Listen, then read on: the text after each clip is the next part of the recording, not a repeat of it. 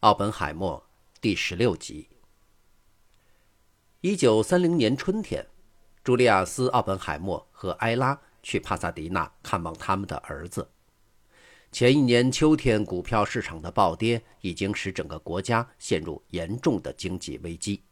然而，朱利亚斯非常幸运，他早在1928年就从股票市场抽身，卖掉股票的同时，也卖掉了在纽约河畔大道的公寓和湾岸的度假别墅，与埃拉一起搬到公园大道的一座小型公寓里。因此，奥本海默家族的财富没有受到损失。罗伯特·奥本海默对自己所拥有的克莱斯勒汽车抱怨不已，于是当爹的就给儿子买了一辆新的。罗伯特把他的新车称作“伽马列”，这是圣经里著名的希伯来学者的名字。少年时，他竭力掩饰自己的祖先是犹太人的身份。随着年龄的增长，自己逐渐成熟，他觉得那已经没有什么好掩饰的了。在这些日子里，弟弟弗兰克写信抱怨说，他熟悉的哥哥罗伯特已经消失了，而罗伯特回信给弟弟说。哥哥永远陪伴着你。罗伯特·本海默明显意识到，在他不在的两年当中，弟弟已经长大了。弗兰克说：“当你认出我时，你会惊奇地发现我有六英尺高，头发乌黑，眼睛幽蓝，嘴唇有点开裂，而且我还可以接你打来的电话了。”他试图回答弟弟提出的另一个问题。怎样才能做到不受情绪的影响，并且理智地处理问题？罗伯特·奥本海默的答复让他看出他对心理学的兴趣也很浓厚。我认为，对情绪要因势利导，不要被它影响，从而使自己偏离正确方向。因此，当你开心时，做需要好心情才能做好的事儿；当你忧郁悲伤时，做需要压抑情绪才能做好的事情。而当你情绪低落时，就去做那些能让人心情放松的事儿吧。和其他教授不一样，奥本海默常常和学生们泡在一起。他的学生埃德温·尤林说：“我们做任何事都会在一块儿的。”星期天的早上，他经常光顾埃德温的寓所，一起共进早餐，一起听收音机播放的纽约交响乐团的演奏。每周一的晚上，他和劳伦斯都会开物理学的研讨会，来自伯克利和斯坦福的研究生都有资格参加。他们把研讨会戏谑为“周一晚的杂志俱乐部”，因为他们讨论的焦点集中在《自然》杂志或《物理评论》中新近发表的文章之上。一九三四年，他搬到了位于沙斯塔路两千六百六十五号的一间小型公寓里。他坐落在伯克利山中一条陡峭的之字形道路上。他常常邀请学生们参加在他家里举行的晚宴，一起畅饮掺了墨西哥红辣椒的白酒，一起喝红葡萄酒。在这种场合，他会要求学生们品尝他精心准备的有点酒劲儿的马提尼。不管冬天还是夏天，屋里的窗户总是开着的，这使得他的客人们不得不挤到角落里，靠近屋里的壁炉。卧室铺着从新墨西哥买来的印度地毯，墙上挂着父亲送给他的毕加索的版画。当物理学话题谈得乏味时，谈话的主题会转向艺术或者文学。有时他会建议谈谈电影。从这所小小的房子可以看到旧金山和金门桥的美景。他称它是世界上最美丽的港口。从房子上面的大路看，屋子被桉树、松树和阿拉伯蕉树所遮蔽，他告诉弟弟弗兰克说：“我常常躺在星空下，想象自己躺在佩罗卡连特的长凳上。”这些年，奥本海默总是一身工作服打扮，灰色套装、丁尼布的衬衫、一双破旧但是擦得锃亮的黑色皮鞋。大学毕业后，他就脱下了学生服，换上了蓝色的工作服，穿上带有墨西哥银扣子的褪了色的牛仔裤。修长的手指染上了黄色的尼古丁。不知不觉，一些学生开始模仿他的怪癖行为。他们常常模仿他“嗯嗯”的声音，因此被称为“嗯嗯男孩”。几年后，这些初出茅庐的物理学家都开始抽奥本海默常抽的切斯特菲尔兹牌香烟。人们都像他一样，当有一个人掏出烟时，就会有人给他点上，顿时周围就烟雾缭绕。罗伯特·塞塔尔回忆说：“他们模仿奥本海默的手势、动作和声调。”而伊西多拉比说呢，奥本海默像蜘蛛一样位于他周围人际关系网的核心。有一次，我在伯克利对他的一群学生说了一句：“我觉得你们很有天赋。”第二天他就知道这句话了。那是一种近乎于狂热的迷信和崇拜。埃德温·尤林说：“我们不应该喜欢柴可夫斯基，因为奥本海默不喜欢他。”他的学生都会清楚地记得，跟其他的物理学家不同，奥本海默大量的涉猎专业领域之外的书籍。哈罗德·彻尼斯回忆说：“他大量阅读关于法国诗歌的书籍，所有能找到的书，包括诗歌、小说，他都读。”彻尼斯亲眼看到，他不仅读古希腊的诗歌，而且阅读类似欧内斯特·海明威一样的当代小说家的作品。他尤其喜欢海明威的《太阳照常升起》。即使在经济危机时，他的生活状况无疑也是优越的。一九三一年八月，他被提拔为副教授，年薪三千美元。此外，他父亲继续向他提供额外的补助。虽然朱利亚斯没有获得充裕的资本来建立他一直想建立的独立基金会，但是他的钱足够建立信托基金，因此阿本海默从来没有中断过他的研究。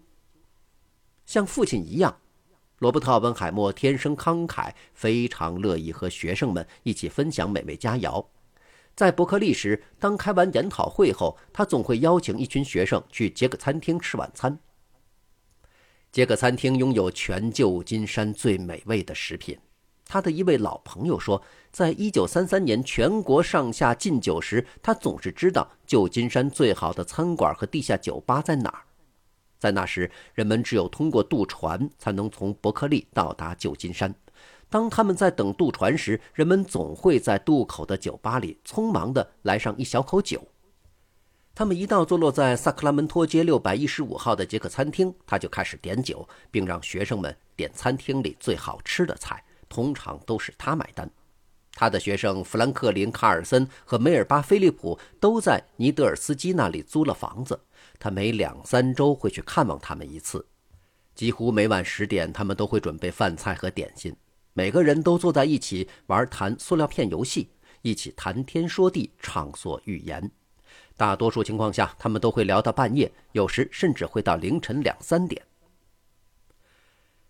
每年春天，也就是伯克利的第一学期结束后的四月份，他的学生都会远行三百七十五英里，同他到帕萨迪纳的加州理工学院去。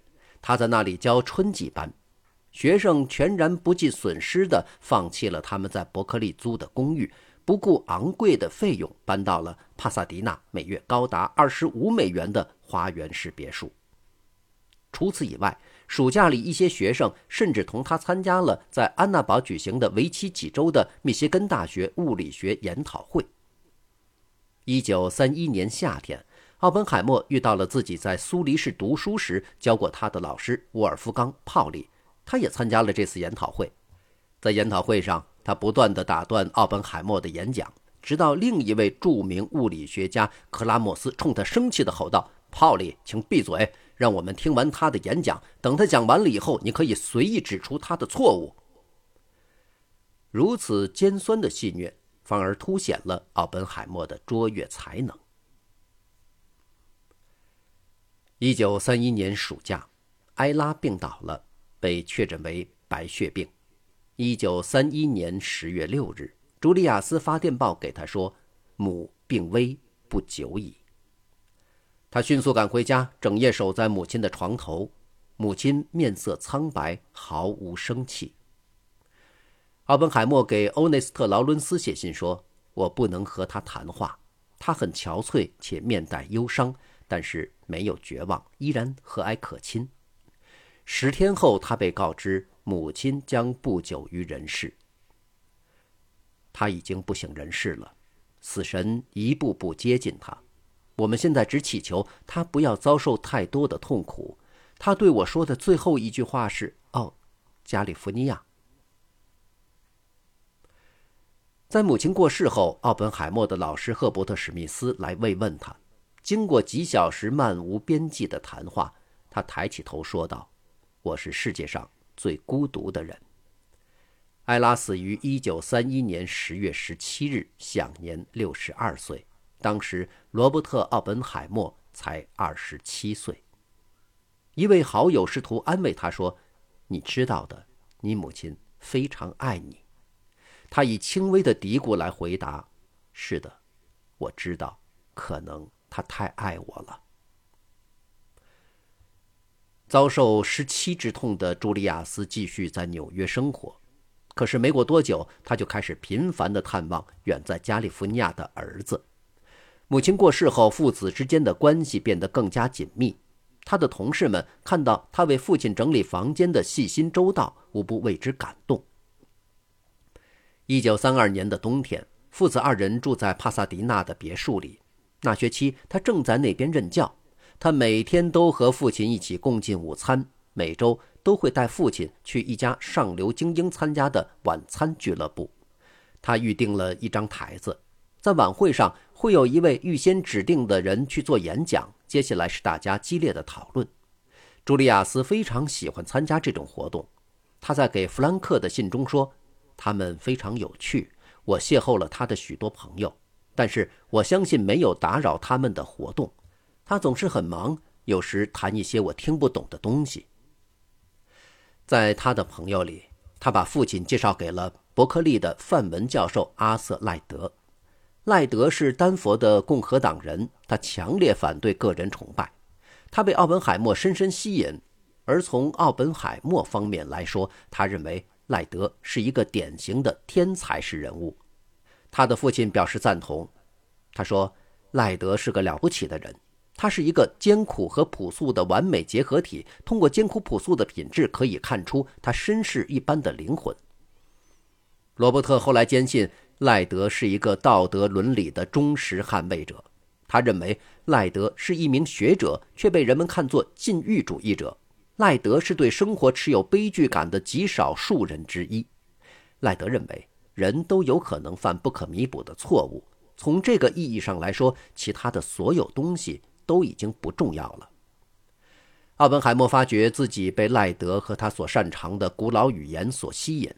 不久，赖德就开始在周四晚上对他进行范文的家教。他给弗兰克写信说：“我开始学习范文了，我非常喜欢。”非常珍惜这次不可多得的接受教育的机会。介绍他和赖德认识的哈罗德·彻尼斯来说，这是合乎情理的，因为他对任何事物都很感兴趣，他喜欢挑战那些困难的事情。除此以外，他还对神秘的、玄妙的事物非常爱好。由于他的语言天赋，他很快就读懂了博加梵歌。他写信给弗兰克说。哎，这本书很浅显，可是相当精彩。他给朋友们讲古印度文章里的圣主的歌，他认为那是人类所有语言中最美妙的哲学诗歌。赖德书桌旁的书架上有一本粉红色封皮的书，他给了奥本海默一个副本。奥本海默把《博加梵歌》副本作为礼物送给了朋友们。奥本海默那个时候非常喜欢学习梵文。一九三三年，他的父亲给他买了一辆新的克莱斯勒，他把它叫做揭路图。揭路图是印度神话里的鸟神，能在印度教主神飞上天。博加梵歌是梵文史诗《摩诃婆罗多》的核心，它是以神的化身奎师那和人类的英雄阿朱那王子之间的对话形式写成的。当神与人类进行殊死战斗时，阿朱那拒绝参加，反对自己朋友和亲人的战争。奎师那却回答说：“从本质上讲，作为一名战士，就必须履行战斗和杀敌的使命。”从1926年遭受感情挫折以来，奥本海默一直试图寻求内心的平静。他一生善于自控，努力工作。现在，他开始有意识地把自己提高到哲学的高度去生活。一九三二年春天，他给弟弟写了一封长长的信，说明原因。他解释说，这种自制对人是有好处的，是人类善良本性的组成部分。我相信，虽然自制只是一种方法之一，但是通过自制，我们可以得到内心深处的安宁，得到来自前世的偶然的但又极为珍贵的一些自由，得到免受世界谴责的冷静与客观。我相信，通过自制，在越来越不利的情况下，我们能保护自己。学会放弃其他看似可有可无的单纯，只有通过自治，才有可能摆脱个人意志对事物的歪曲，来认识世界，使我们更容易接受人世间的贫困和恐惧。因此，我认为所有的事物都需要激起自治，包括学习、责任、战争、个人努力，甚至是维持生计的需要，我们都应该满怀感激之情去接受它。因为只有通过他们，我们才能得到最低限度的安宁，才知道什么是和平。就像许多西方科学家对东方哲学惊奇不已一样，奥本海默在神秘主义中找到了一丝心灵的安慰。在二十多岁的后半段，他已经着手追求一种世俗化的超然。换句话说，他希望自己与物理学界的科学家一起研究物质世界。然而，又使自己不同于他们。他不想彻底摆脱精神世界，他不需要宗教，他追求的是内心的平静。